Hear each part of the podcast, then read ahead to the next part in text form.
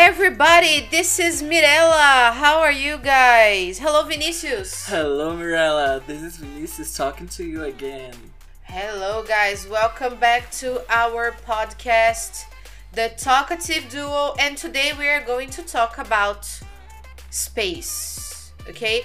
Uh, Vinicius, have you ever wanted to be an astronaut? Yes, I did. I guess everybody one day wanted to be an astronaut, an astronaut. Mm, and when did you give up this idea? when I grew up. yeah. when I and I realized that is almost impossible.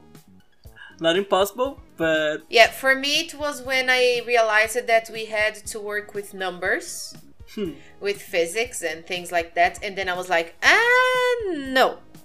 Yeah. So, eh, eh. The same for me. Okay.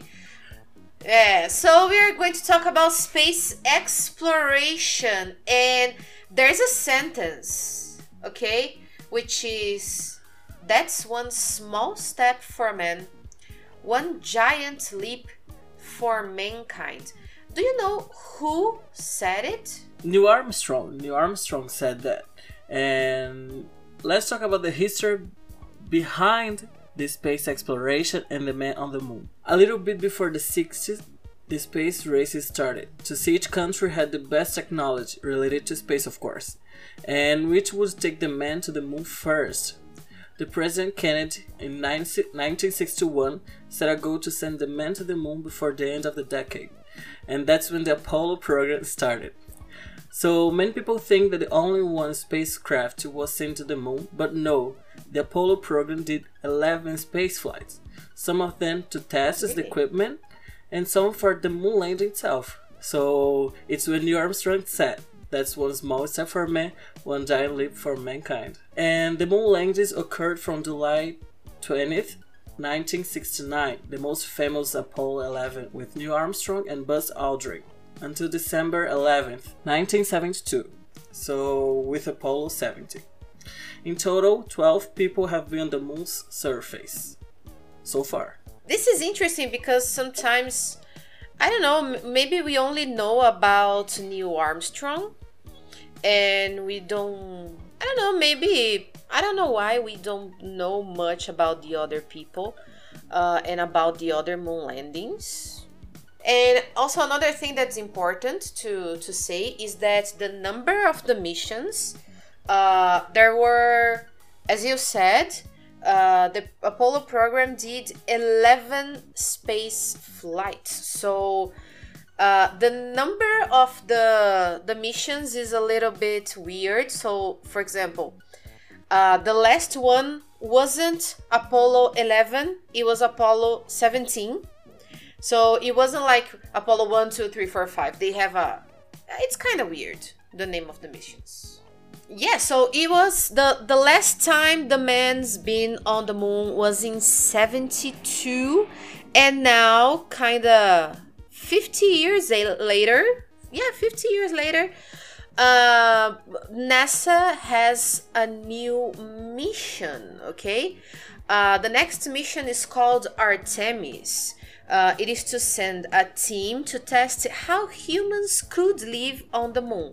So they're going to stay there, learning how to find resources necessary for survival, and also, of course, advancing the knowledge of outer space technology, like the landing and the returning.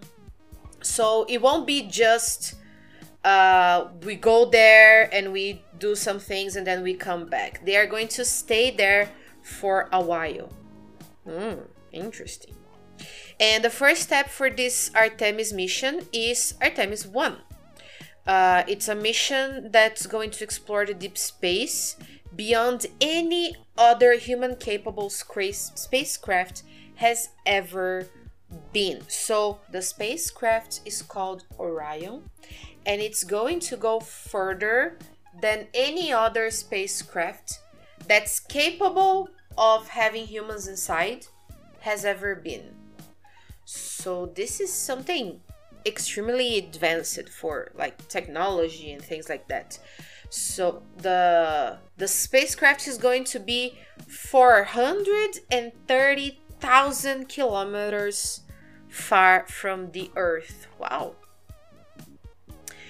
So the spacecraft is called Orion, as I said before.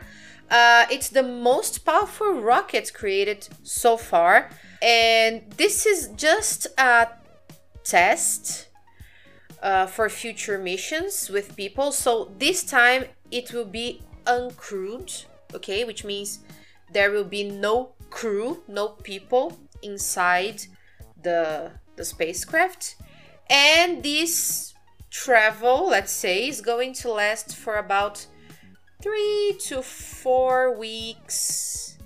And I guess the launch is scheduled for, I think, is the end of August, beginning of September. I'm not so sure, but I mean, Is it still this year? it yes, is it?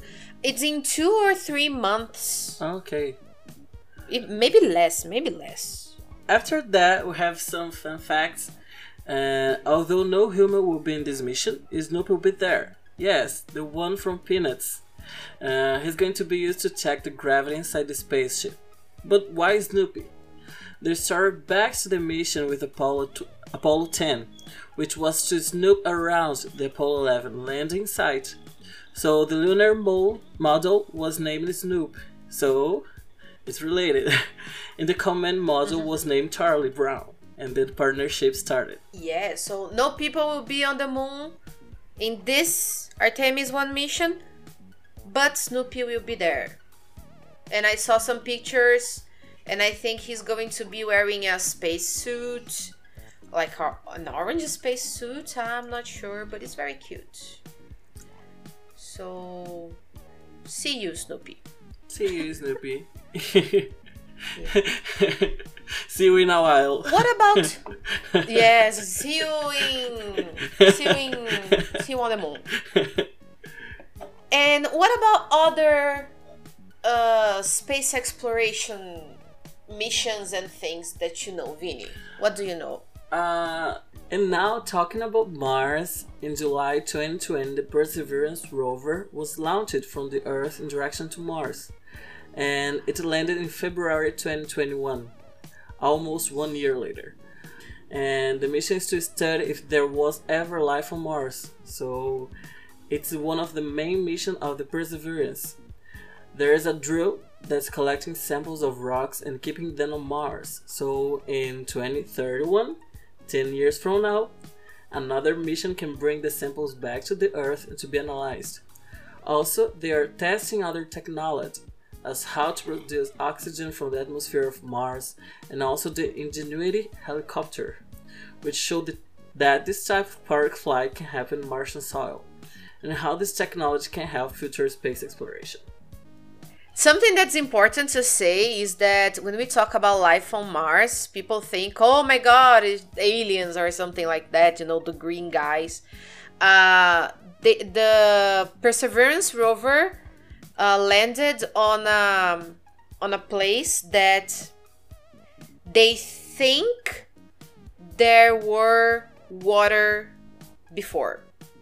So maybe I don't know how many years ago maybe there was water in this place so they are they have this drill that's collecting sample of the of the rocks and to see if there's any type of if or if there was any type of bacteria or you know this type of life have you watched the landing of the perseverance rover No, I didn't. Have you? Yes, it was amazing. There is a I am not sure, but there is a 15 to 20 minutes delay for the for the information to arrive here on Earth.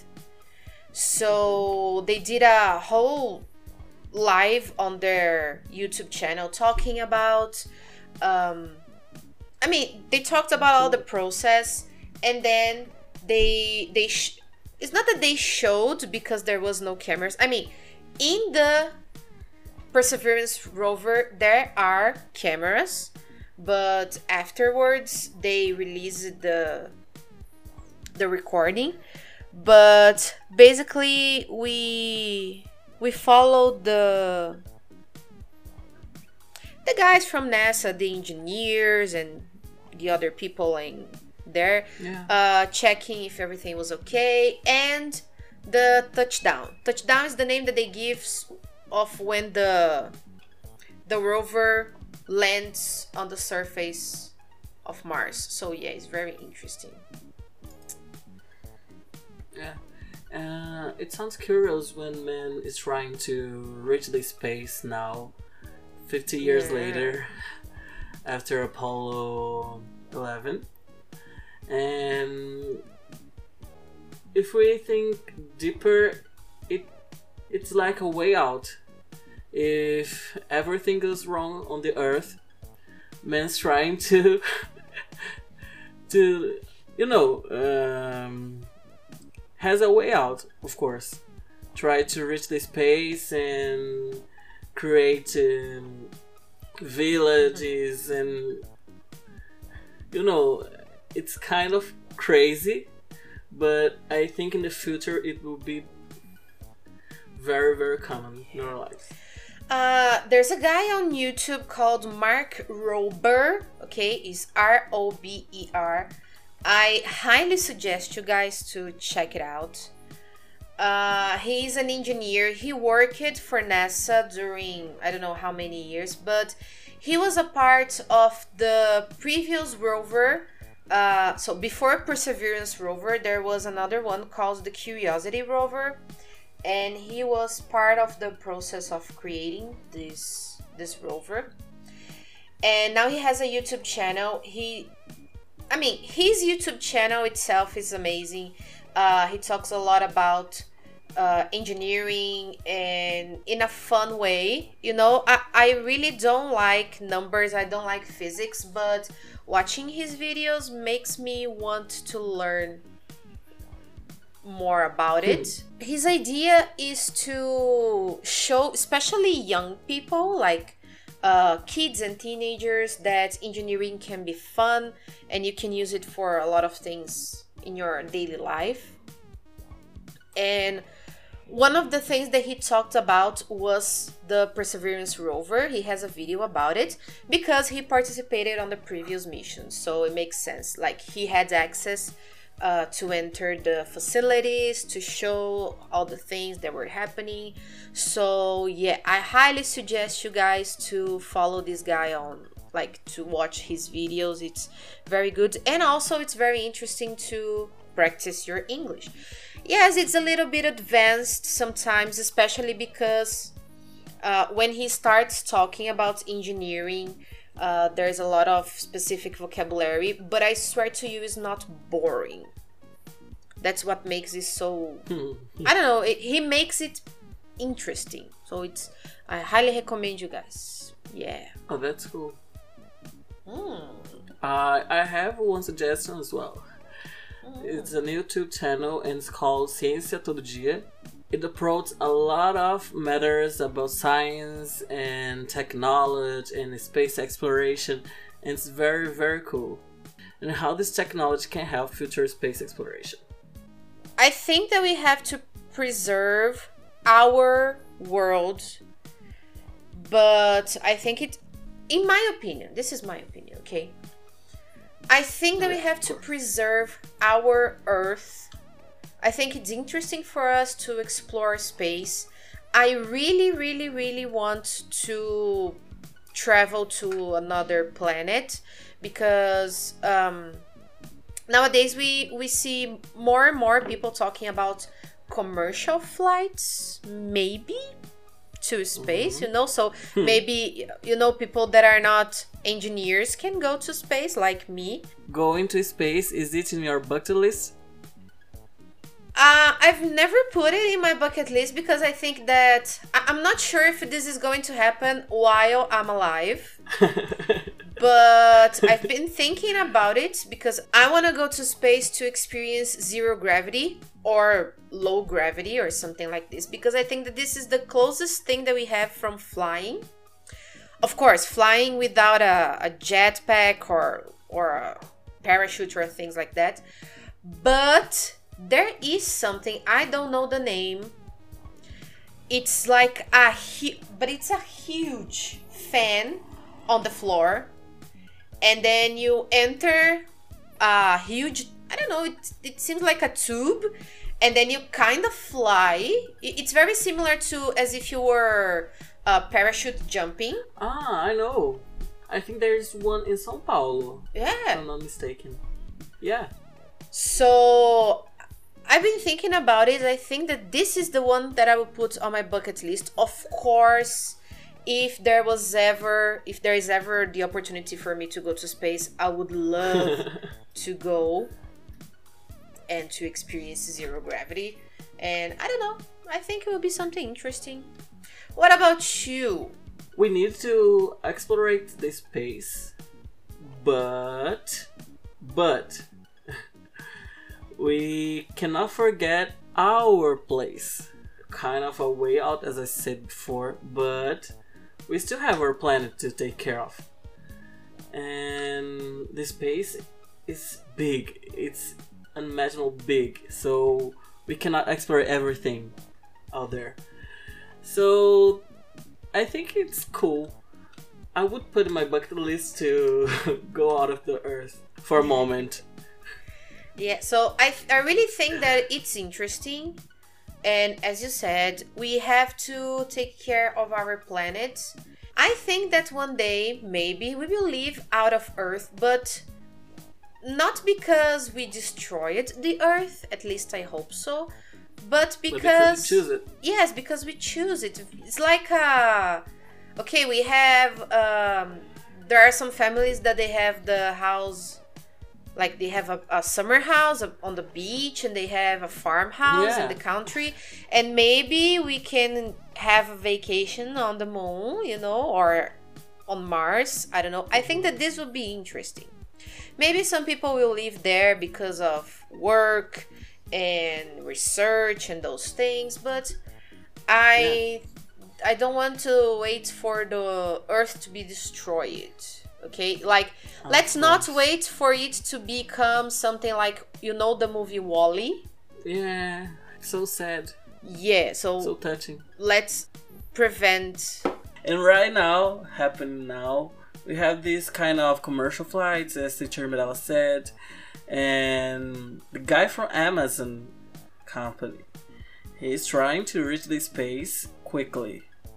And we have also the Elon Musk from Tesla. Is Tesla right?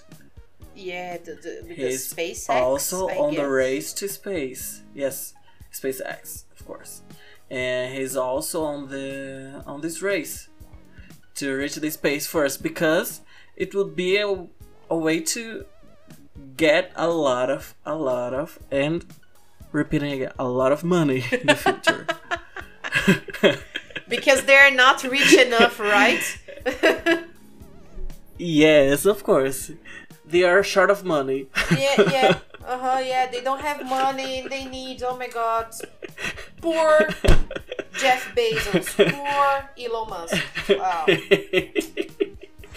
and uh, before we finish, it's kind of cool to say that this race to space in in the 60s it was because the Cold War.